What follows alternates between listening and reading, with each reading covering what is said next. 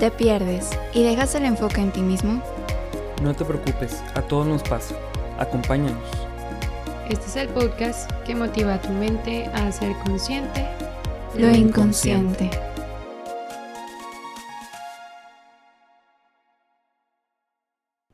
¿Qué tal amigos? Bienvenidos a un episodio más de Inconscientes Podcast. El día de hoy estamos muy contentos de que nos acompañen, sobre todo porque es un, un episodio especial. Hoy tenemos a una invitada que nos va a hablar sobre el tema de psiquiatría. Es un tema que no hemos tocado aquí en el podcast, pero nos da mucho gusto empezar a verlo. Nuestra invitada es, es una psiquiatra, entonces este, va a estar muy interesante la, la plática, pero dejo que se presente. Se llama Mariana. ¿Cómo estás, Mariana? Hola, muchas gracias Juan Ángel. Pues bueno, yo soy la doctora Mariana Cedeño, eh, soy psiquiatra, estudié medicina en la Universidad de Monterrey, posteriormente hice la especialidad en la Universidad Autónoma de Nuevo León, ahí en el Hospital Universitario. Este, y pues bueno, estoy muy contenta de estar aquí el día de hoy. Perfecto. Justamente te iba a hacer una pregunta porque aquí, aquí en el podcast tratamos de, de hacer una pregunta a los invitados del cómo estás, pero con la regla Ajá. de no decir ni bien ni mal. Está un poquito confusa la pregunta, pero ahorita me dijiste contenta. Ajá, sí, pues estoy emocionada. Realmente eh, he visto que últimamente ha, ha habido como un boom de, de podcast, ¿verdad? Y que han, eh, se han posicionado como una manera en la que la gente pues obtiene su información, ¿verdad? También está esta parte de entretenimiento, pero creo que son como herramientas muy útiles, ¿no? Para eh, Claro. que la gente se pueda informar, empaparse de algunos temas. Entonces, pues la verdad es que me sorprendió muy agradablemente la invitación. Muchas gracias. Perfecto, muchas gracias Mariana. Muy bien, pues eh, la razón por la que invitamos a Mariana ahora con nosotros es porque mm, tenemos algunas preguntas aquí en el podcast, pues nos gusta hablar de temas que nos ayuden en nuestra salud mental y pues uno de esos temas eh, in- in- inevitablemente es el tema de la psiquiatría. Muchas veces como ahorita estábamos platicando que me decías que de repente las personas sienten como si fuera una ofensa, ¿no? La invitación a ir al psiquiatra como, como si fuera, digo, yo he escuchado, ¿no? Como, oye, pues tampoco estoy loco, ¿no? Exacto, sí, sí em- existe como mucha, este, pues es casi un tabú, ¿verdad? De nuestra sociedad, que no estamos como tan, tan empapados de cuestiones de salud mental, entonces sí, eh, pareciera ser que todavía se tiene esta idea de eh, los sanatorios, ¿verdad? En los 30, en los 50, ¿verdad? Que nada más las personas que ya están muy deterioradas van al psiquiatra, ¿verdad? Cuando realmente pues eh, podemos ser profesionistas que le ayudemos a pues bastante gente, ¿verdad? Incluso en situaciones funcionales bastante buenas, pues a mejorar ciertos aspectos de la salud mental. Claro, sí, como, incluso ahorita que decías eso también se me viene a la mente que de repente se puede como asociar ir al psiquiatra con un, con un centro de internamiento, ¿no? O sea, como a- Exacto, sí. Digo, incluso eso no es malo, ¿verdad? Pero sí, No, pero llega mucha gente, o sea, personas así que yo veo totalmente funcionales con trabajo, cuidando a los hijos y que tienen hobbies y que no sé qué, y en el momento que llegan al consultorio de psiquiatría, doctora, me va a internar y yo, pues no te veo con criterios de internamiento, no creo, Sí. ¿verdad? Entonces, así es, de repente, sí. muy bien. Oye, Mariana, y una pregunta un poquito antes de pasarnos a, a estos temas, este, digo así, no tiene que ser tan específico, pero me llama la atención, ¿qué, qué te hizo meterte en la psiquiatría? Porque de repente creo que muchas personas no saben, pero es una rama de la medicina, ¿no?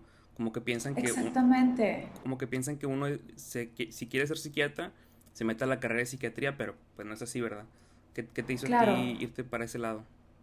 Pues es que es una, una rama a la que estuve expuesta desde muy pequeña. Realmente mi papá es psiquiatra, mi mamá era psicóloga clínica, entonces como que pues de repente eh, tenía como que contacto, ¿verdad? Con esta área, así, mis papás de repente platicaban de ciertos temas y pues me empezó a interesar de- desde muy joven, sí. Este, sí, entonces, eh, y aparte, no sé, yo creo que parte de lo apasionante de la psiquiatría es que eh, un paciente con un mismo diagnóstico que otro, eh, los casos pueden ser súper, súper diferentes, la manera de abordarlo puede ser también muy distinta, entonces eh, yo creo que eso es lo padre, o sea, individualizar cada caso, ver qué requieren en, en cada predicamento el paciente, entonces está muy padre eso. Órale, no, pues qué padre. Entonces estuviste casi casi que destinada a ser psiquiatra. pues no destinada, pero eh, creo que sí fui afortunada en el hecho de que de estar expuesta, ¿verdad? Eh, desde muy temprana edad a cuestiones de salud mental. Sí. Muy bien, qué padre. Muchas gracias por compartirnos. Este, y sí, fíjate que eso que dices, como, como digo, volviendo al tema este del tabú sobre ir al psiquiatra, eh, ahorita pensaba cómo, o sea, el hecho de pensar que ir al psiquiatra tiene que ver con estos centros y demás, me lleva a la primera pregunta, que, que de hecho lo, lo, estuvimos como que pensando muy bien, pero me gustaría saber, ¿tú qué opinas? Si sobre este tema, el ir al psiquiatra de repente se ve como, como algo a lo que van nada más personas con trastornos o enfermedades mentales. ¿Cómo, ¿Cómo, crees que se debería abordar esa, esa parte? Mira, pues yo creo que eh, hay, hay, distintas maneras, ¿verdad?, de abordarlo. Eh, eh, ¿Cómo llegan las personas al psiquiatra? Generalmente se están sintiendo mal por alguna situación puede que esto quepa en un diagnóstico del manual estadístico de enfermedades mentales, ¿verdad? Y que sí podamos dar un diagnóstico o a veces es una nada más una situación que están viviendo, un momento de crisis y necesitan un espacio para poder como explorar o si están teniendo ciertos síntomas, manejarlos de manera muy puntual.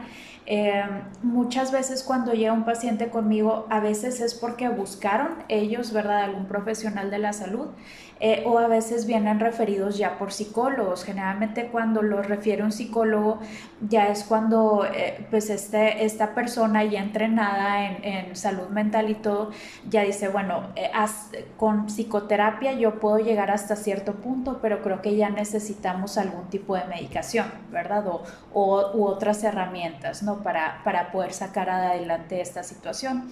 Entonces, Generalmente ya cuando llegan referidos por un psicólogo, eh, hay más probabilidad, un poquito más de probabilidad de que se utilicen medicamentos cuando eh, vienen así, este, eh, vienen eh, nada más así que ellos buscaron, pues ahí es donde a lo mejor puede ser que se solucione nada más con psicoterapia y que no tengan algún diagnóstico psiquiátrico o puede que sí tengan algún diagnóstico psiquiátrico.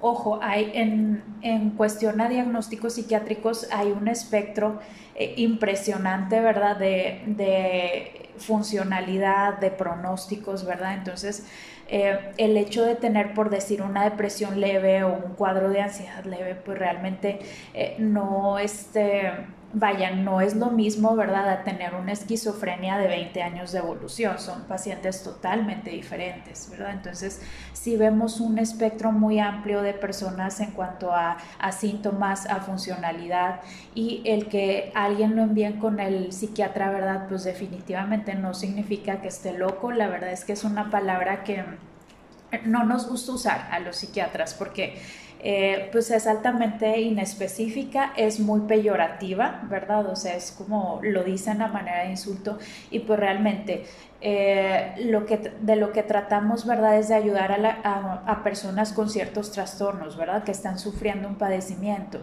y pues realmente como uno se enferma, ¿verdad? Del estómago o que nos fracturamos una pierna o algo así, pues el cerebro de repente también tiene todo el derecho del mundo a enfermarse o a tener algún tipo de disfunción y pues no, eso no, eh, bueno, al punto de vista de muchas personas, pues no, la mía también, pues no justifica que le vayamos a decir algo con un insulto, ¿verdad? A una persona pues que realmente está sufriendo, ¿no? No sé si me expliqué. Sí, no, bastante. Y yo creo que justo lo que decías ahorita, o sea, la parte de, de, de los referidos y demás, yo he pensado que como que hay cierta confusión, no sé si te ha pasado, porque decías, a lo mejor puede llegar una persona con un psiquiatra que no lo necesitaba y, y, y, y al revés, que no vaya alguien que sí lo necesita. Aquí, pues puede pasar que, que, uno de repente se confunde, ¿no? Porque, por ejemplo, puede llegar conmigo a consulta de psicoterapia alguien que, que después de ciertos como este, pruebas diagnósticas y demás, pues a lo mejor sí necesita un medicamento, ¿no? Pero una persona, yo creo que la, pues creo que la puede tener difícil porque como, como uno elige, ¿no? ¿A, ¿A, dónde voy primero? ¿Al psicólogo? ¿Al psiquiatra? ¿O hasta qué punto yo necesito un psiquiatra? Eso creo que es un tema bastante común, no sé si te ha tocado. Claro, claro, sí. Este, pues generalmente yo creo que si, si vas con un buen profesional de la salud mental es indistinto al principio, si es un psicólogo o un psiquiatra, ¿verdad?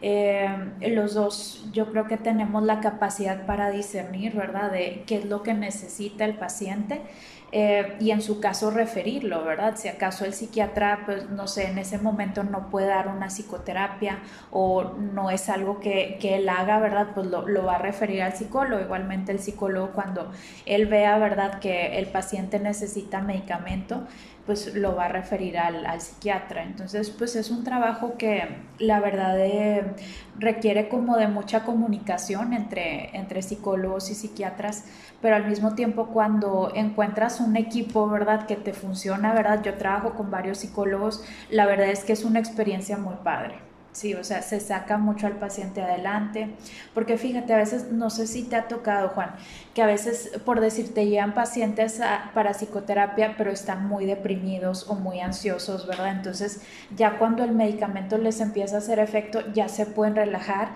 y ya pueden eh, explorar aspectos como más profundos en la psicoterapia y avanzar mucho más rápido incluso. Entonces, pues sí, es, es parte de igualmente cuando el paciente, bueno, desde el lado del psiquiatra, cuando el paciente está teniendo una buena psicoterapia, se nota.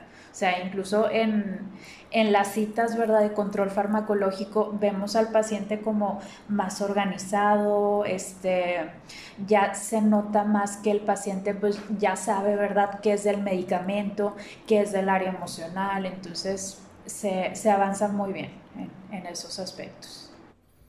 Sí, fíjate que eso que decías, como esta parte de la comunicación multidisciplinaria, o sea, trabajar con, con, distintos profesionales, pues creo que sí es muy importante, ¿no? Digo, una persona a lo mejor se le puede parecer mucho, como, o sea, no sé, tener un psicólogo y tener un psiquiatra, pero así como tú decías, ¿no? Cuando una persona, o sea, cuenta con una buena mm, práctica profesional, cuando se va a hacer su trabajo bien, pues eso es hacerle mucho más bien al paciente, ¿no? Sobre todo creo, creo que son dos maneras un poquito distintas de abordar cada cosa, pero al mismo tiempo son muy complementarias, ¿no? Porque de repente se puede pensar como que no, pues nada más voy a uno o nada más voy al otro, pero tú misma ahorita dijiste, depende mucho del tipo de necesidad que tenga la persona y pero también sobre todo lo que conozca del tema, ¿no? Porque precisamente hablamos de estos tabús, de, de, ir al psicólogo también hay tabús, también se cree que, que uno está loco o que uno está necesitado o que tiene muchos problemas, digo, pues todos tenemos problemas, ¿verdad? Pero, claro. pero sí, otra cosa que ahorita pensaba, decía, pues bueno, a lo mejor puede haber como un estigma social sobre ir al psiquiatra. Y creo que también puede haber un estigma, a lo mejor más grande, el hecho de el, decir, o sea, como este miedo de, de, llegar a tener un diagnóstico de un trastorno, ¿no? Como... Claro. La mera palabra se escucha como que muy fuerte o muy como que muy grave, como si fuera algo terminal en todos los casos. Pero no sé qué piensas de ese tema porque de repente nos damos cuenta que es algo más común de lo que uno piensa, ¿no? El uno contar con algún trastorno en la sociedad, en cada país. Uno le tiene miedo a esa palabra, pero pues realmente es algo bastante común y si nos detuviéramos a pensar solo el ojalá y no me juzguen, muy probablemente la otra persona también ha tenido alguna experiencia de esas, ¿no? Claro, claro, así es. Este, sí, la mayoría de las personas, ¿verdad? Eh, en algún momento van a tener un episodio depresivo en su vida, sí. Este, igual, realmente los trastornos de ansiedad son la causa más común de consulta, ¿verdad? Y es algo que ahorita está muy prevalente, sobre todo por cuestiones de la pandemia, ¿verdad? O sea, mucha gente, pues realmente su, eh, su herramienta para relajarse, pues era, no sé, salir a nadar o irse a la clase de zumba o salir con sus amigos, ¿verdad? Y ahorita, como estamos un poco limitados en esos aspectos, sí hemos visto un, pico, ¿verdad? Bastante importante en las cuestiones de ansiedad. La palabra trastorno, fíjate, sí, eh, mucha gente sí le tiene miedo. Eh, hay que diferenciar la palabra trastorno de eh, la palabra enfermedad. ¿Por qué? Porque el trastorno se refiere a un conjunto de síntomas que nos causan como cierto síndrome, cierto síndrome, este, en este caso psiquiátrico. Eh, no, el trastorno, ¿verdad? La palabra no nos habla de una gravedad.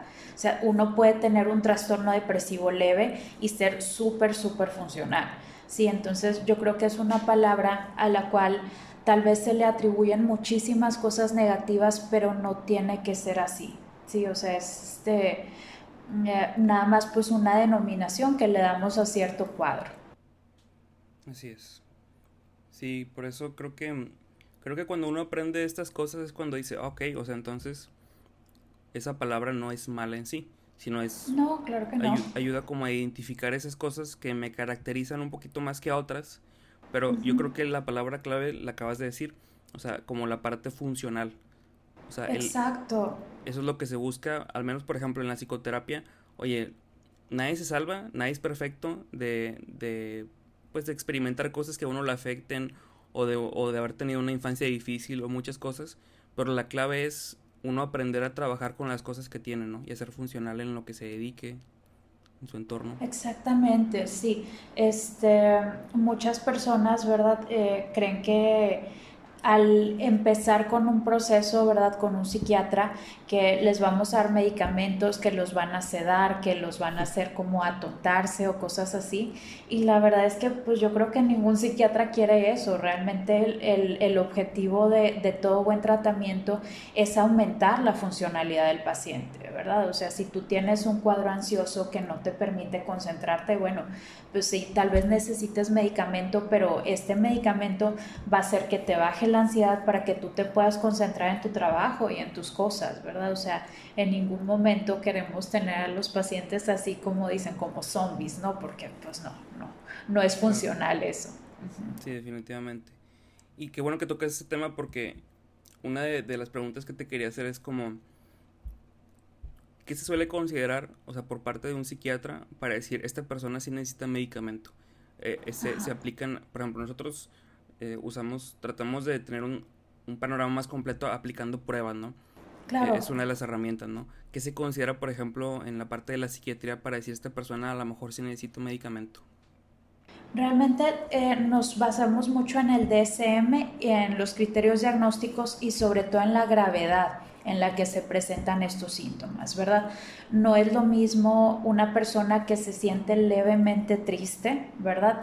Este, aunque sea casi todos los días de la semana, casi todo el día, a una persona que ya tiene ideación suicida o planeación suicida. Entonces, sí hay ciertos criterios así que, que incluso están en las guías clínicas que nosotros estamos utilizando para decir, bueno, a este paciente eh, me puede esperar a ver cómo evoluciona con la psicoterapia y si se nos, eh, eh, se nos complica, ¿verdad? Ahí es donde entra el medicamento o sabes que a ti ya te tengo que medicar de entrada porque si no, yo ya sé que va a ser muy difícil que con la pura psicoterapia se salga adelante debido a la gravedad de los síntomas. Entonces, sí, este, depende mucho el la cantidad de síntomas que tenga y la gravedad de los mismos. ¿sí? O sea, si el paciente ya no está comiendo o no está durmiendo bien o tiene ideación o planeación suicida o tiene alucinaciones, este, cuestiones así que realmente sean muy disruptivas en el estilo de vida,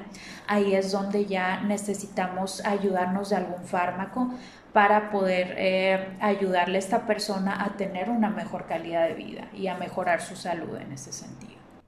Ok. Oye, ahorita me llamó la atención algo que dijiste. Nosotros no buscamos tener a las personas como sedadas o dependientes al medicamento. No, no, para nada. Eso, ese, ese, tema, por ejemplo, ¿de qué manera se trabaja? Este, ¿cómo, cómo, cómo se consigue ese objetivo? Como este yo he escuchado, ¿no? Y creo que es algo como que se, se suena un poquito más como de, pues es, es como que las personas les vayan recetando un medicamento. Ah, otra cosa digo nada más para dejar claro para quien no sepa, los psicólogos no recetamos medicamentos, las personas que recetan medicamentos que están autorizadas son los psiquiatras, ¿no? Por eso estamos también hablando de este tema. Ahí, ¿cómo, cómo se va? Yo he escuchado, ¿no? Como se me receta un medicamento, pero se me va bajando la dosis como de manera gradual, ¿eso cómo funciona? Sí, mira, eh, a veces hay cuadros que son como muy agudos, ¿verdad? Que el paciente empieza con mucha sintomatología, pero no es un diagnóstico que, sea crónico. Eh, es decir, a lo mejor te digo, eh, algún cuadro ansioso o algo así que sabemos que se va a poder controlar y que en un mediano plazo, ¿verdad? Le vamos a poder ir quitando el medicamento y va a poder seguir su vida, a lo mejor toda la vida sin medicamento, dependiendo pues del paciente, ¿verdad? Entonces, eh, realmente te digo, eh, hay muchos tipos de diagnósticos, hay algunos que sí implican tomar medicación pues eh, ya de manera permanente, pero hay muchos otros que realmente nada más es como para controlar los síntomas en ese momento y poco a poco podemos ir estabilizando al paciente. Hay unos que sí requieren como cierto periodo de tiempo que el paciente esté sin síntomas y con todavía tomando el medicamento y luego poquito a poco lo vamos destetando, por así decirlo, el medicamento, para, porque hay ciertos medicamentos que si los dejas de golpe, entras como con ciertos síntomas que pueden llegar a ser molestos. Aparte nos ayuda un poquito a ir comprobando si el paciente ya no está tan sintomático a medida que yo voy bajando la dosis, si el paciente me dice que está comiendo bien, que está durmiendo bien, que se puede concentrar en el trabajo, que ya no le volvió la tristeza o la ansiedad, perfecto, seguimos disminuyendo, ¿sí? no hay ningún problema. Pero sí, hay otros trastornos, te digo, que sí requieren de medicación de manera permanente, pero esos pues ya este, se habla con el paciente, se dice, ¿sabes qué? Es que tu cuadro, ¿verdad? Es compatible con este diagnóstico, esquizofrenia, trastorno bipolar, y pues son síntomas que... Eh, realmente van a necesitar de, la medicación para poder ser controlados durante la vida, ¿sí? Y en el momento en el que se decida abandonar el tratamiento, se va a poner en riesgo el paciente, ¿verdad? De que estos síntomas vuelvan, vuelvan a ser disruptivos en su vida diaria y este, pueden llegar incluso a ser peligrosos para el paciente o para los, este, la gente que lo rodea. Entonces, ahí es donde sí se tiene que trabajar mucho con el paciente y con la familia, primero para aceptar el diagnóstico, porque generalmente son diagnósticos pues que sí tienen ciertas implicaciones, ¿verdad? En la calidad de vida del paciente. No es fácil, ¿verdad? Que una persona pues acepte que va a tener que tomar medicamento toda la vida, entonces sí se tiene que hacer mucha psicoeducación en ese aspecto. Claro, precisamente por estos tabús, ¿no? Como, de, como el pensar que el, diagnóstico significa la pérdida de la vida total, ¿no? De el estilo de vida que uno quería tener o demás.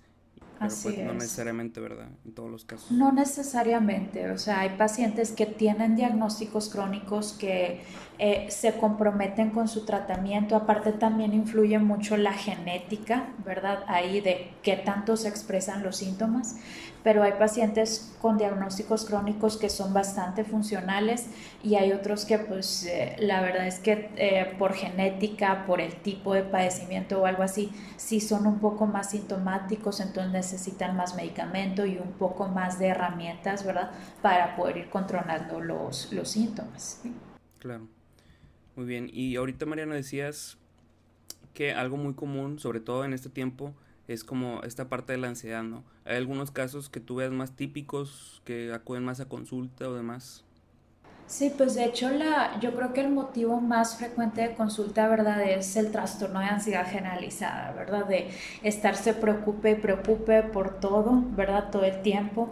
Eh, mucho de, este, de lo que trajo la pandemia pues tiene que ver con eso, ¿verdad? También con el miedo al contagio del coronavirus. De hecho, eh, ya eh, desde hace pues, varios meses ya la Asociación Psiquiátrica la, este, ya hizo un término para esto que se llama coronafobia, ¿verdad? Que es el miedo extremo a estarse exponiendo o el miedo a contagiarse, ¿verdad? al COVID. Entonces, pues sí hemos visto un alza eh, muy importante en los casos de ansiedad en esta pandemia. Como te digo, también yo creo que influye mucho el hecho de que muchas de las actividades que eh, se utilizaban generalmente para relajarse, pues están un poco restringidas en este momento. Pero pues es una combinación de factores, ¿no? También el hecho de que... Eh, pues uno se tuvo que confinar en casa, ¿verdad? Y a veces los ambientes familiares pues no son los idóneos, entonces pues, también hemos visto cuestiones pues de violencia familiar, de dinámicas familiares que no son tan funcionales, cosas de ese tipo, ¿verdad? Pero sí, o sea, generalmente los trastornos de ansiedad es lo que más vemos. Órale. Y si te fijas, digo, ahorita que platicamos de todo esto, de que no, que la, que el coronavirus, no, que la familia, que la violencia y demás, como que de repente cuando nos ponemos a platicar ya del tema de manera más amplia, nos damos cuenta que muchas de las cosas que nos pueden pasar no son culpa nuestra, ¿no? Como que también eso, eso puede llegar creo que a liberar un poco, ¿no? Como el decir, oye, si yo llego a, presentar ansiedad o demás, ok, sí me puedo preocupar, pero también creo que libera el hecho de decir, bueno, pero también toma en cuenta que está la pandemia, si, si, si lo que tú dices pasa de la cuestión familiar no, no es la más funcional o la más sana, todas esas cosas a cualquier persona le pueden afectar, ¿no? A cualquier persona en algún momento puede llegar a explotar o, a hartarse. Cosas que, que, hacen que nosotros digamos, pues bueno, no todo es nuestra culpa, ¿no? En ese sentido, creo que libera un poco, ¿no? Claro, pues es que el ser humano es un ser biopsicosocial, ¿verdad? O sea, hay factores externos y factores internos que se juntan, ¿verdad? Y nos hacen más propensos o nos protegen, ¿verdad? De, de los trastornos psiquiátricos, como de todos, ¿verdad? De todas las eh, enfermedades en, en, la medicina, ¿verdad? Entonces, sí cuenta mucho el aspecto familiar, el aspecto de si tienes hobbies, el aspecto de si tienes un grupo, una red de apoyo adecuada, este, si en los aspectos internos, pues cómo eres tú de carácter, ¿verdad? Si eres ansioso, si eres depresivo, este, si tienes alguna situación así más por el polo de lo esquizoide, ¿verdad? También va, va a influenciar este, trastornos de personalidad, obviamente también. Eh, cuestiones ahí por decir de enfermedades crónicas, ¿verdad? Alguien con dolor crónico, este, por decir que tiene alguna lesión en la columna, cosas así, eh, o personas con diabetes, con enfermedades como artritis, lupus, ¿verdad? Son más vulnerables a tener eventos depresivos, cuestiones este, de ese tipo.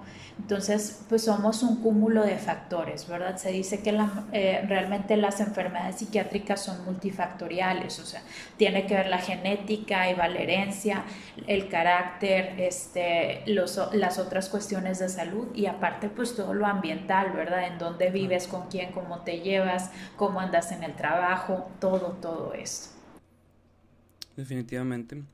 Oye, Mariana, y como ya a lo mejor como un último subtemita, eh, la cuestión de los medicamentos, este, esto puede ser una pregunta medio general, pero creo que puede servir mucho para las personas ¿Cómo se, cómo se decide como que qué tipo de medicamento le puede ayudar a cierta persona, ¿no? Porque no es lo mismo un antidepresivo a un ansiolítico, por ejemplo.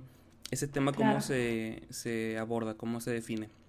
Ok, sí, primero necesitamos hacer un buen diagnóstico, sí, para el paciente. Ya de acuerdo al diagnóstico, ya hay guías clínicas, ¿verdad? Y ya hay estudios que avalan, ¿verdad?, qué medicamento tiene mayor este, efectividad para cada tipo de padecimiento. Si hablamos de depresión, de ansiedad, de TOC, los antidepresivos son bastante buenos, ¿sí? Este, y dentro de los antidepresivos, pues hay varias ramas, ¿verdad? Los que más se usan son los inhibidores de la recaptura de serotonina. ¿Verdad? Eh, es bien importante con estos medicamentos recordar que no funcionan luego, luego. Muchas veces por decir, este, si se me pasa a decirle al paciente que se tardan en hacer efecto, ¿verdad? Pues me habla el paciente a los dos días, oiga doctora, pues ya tengo dos días con el medicamento y yo me siento igual, ¿verdad? Entonces es como que, pues sí, sí se sienten igual, ¿por qué? Porque generalmente los ISRS, como les llamamos, tardan tres, cuatro semanas en empezar a hacer efecto. Entonces, no es como el paracetamol que te lo tomas, ¿verdad? Y en una media hora ya se te quitó la molestia, ¿no? Entonces, es bien importante recordar eso. También están los antidepresivos duales que ya tienen otro tipo de indicación. Generalmente son el segundo escalón este, en, en, los casos que necesitan algún tipo de antidepresivo. Luego ya nos vamos a los tricíclicos y los IMAOs que ya este, eh, son, también tienen otro tipo de indicaciones. Por decir, en el trastorno bipolar también es súper necesario tener un estabilizador del estado de ánimo, ¿sí? Eh, ¿Por qué? Porque ese es el que no, le va a dar, como, como lo dice su nombre, ¿verdad? La estabilidad afectiva al paciente. Aparte de eso, en las crisis se pueden usar algunos medicamentos que son de tipo antipsicótico, ¿verdad? O incluso algunos antidepresivos de, eh, de, otro tipo de antidepresivos, ¿verdad? Los ISRS a veces se pueden usar, pero generalmente hay ciertas reservas por algunos efectos que pueden hacer en este tipo de pacientes, ¿sí? Eh, también, pues, por decir, en los eh, trastornos psicóticos como la esquizofrenia, los episodios psicóticos breves y todo esto, definitivamente un antipsicótico es necesario, ¿sí? Eh, a veces, por decir, cuando el paciente está muy, muy sintomático en, en estas crisis, ¿verdad?, de, de eventos psicóticos, Em, tenemos que empezar con dosis un poquito más altas, que ahí sí puede que el paciente se siente un poquito sedado, pero nada más es pues para controlar, ¿verdad? Al principio la, la crisis, luego ya vamos haciendo ajustes, ¿verdad? Para que el paciente ya pueda estar un poquito más despierto, sin embargo, pues es parte de, ¿verdad? Eh, y pues sí, o sea, más que todo para cada diagnóstico ya sabemos qué medicamentos hay que dar, eh, dependiendo del, eh, del, peso, ¿verdad? De la este, fisonomía del paciente. También a, veces lo que nos sirve mucho es ver si en la familia, ¿verdad? Hay alguna persona que ya haya presentado este tipo de cuadros. Por decir, en la depresión es muy común eh, y en la ansiedad que haya cuestiones hereditarias, ¿verdad? Entonces, pues si a la mamá o al papá ya les funcionó este tipo de antidepresivo, pues muy probablemente el hijo también va a responder a ese antidepresivo. Entonces, ese tipo de información nos sirve bastante también. Claro, y para ayuda del paciente, ¿no? Más que nada. Exacto, así es, ¿verdad? Porque eh, puede haber la posibilidad de que cuando tú vas al psiquiatra, si necesitas algún medicamento, eh, el, el, primer medicamento a lo mejor no te va a caer tan bien, ¿sí? O sea, sí sucede de repente, ¿verdad? Entonces ahí es donde, bueno, hablas con tu psiquiatra, ¿verdad? Le dices, ¿sabes qué? Pues me siento como que no tan bien con este medicamento. Entonces ya aclaran si son efectos secundarios esperados o si definitivamente el medicamento no te está funcionando y se hace otra prueba, ¿verdad? Con otro medicamento. El, el mejor tratamiento, ¿verdad? Siempre es eh, un tratamiento con el que el paciente controle sus síntomas, pero también que no tenga tantos efectos secundarios, ¿verdad? Entonces, esa es la situación y yo creo que esa es la meta, ¿verdad?, de todo psiquiatra, el poder controlar los síntomas, pero que el paciente pues tampoco sufra con su tratamiento, ¿verdad? Claro. Perfecto, Mariana. Bueno, pues este ya cerrando, pues te agradecemos mucho por que, te dieras la vuelta, que te vinieras al episodio.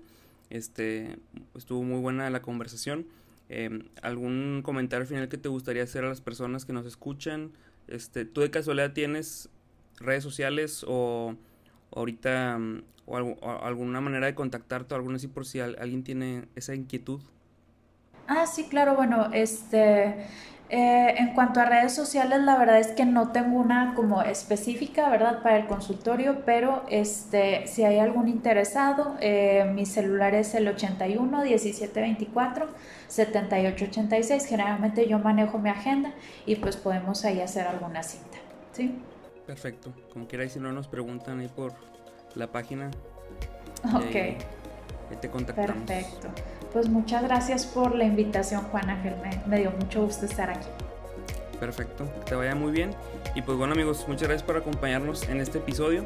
Ya saben que lo que más nos importa es que quitemos todos estos tabús y que cada vez el tema de la salud mental se vaya haciendo todavía más grande y más presente en estos días. Que estén muy bien y nos vemos en el próximo, próximo episodio. Hay que seguir haciendo consciente lo inconsciente.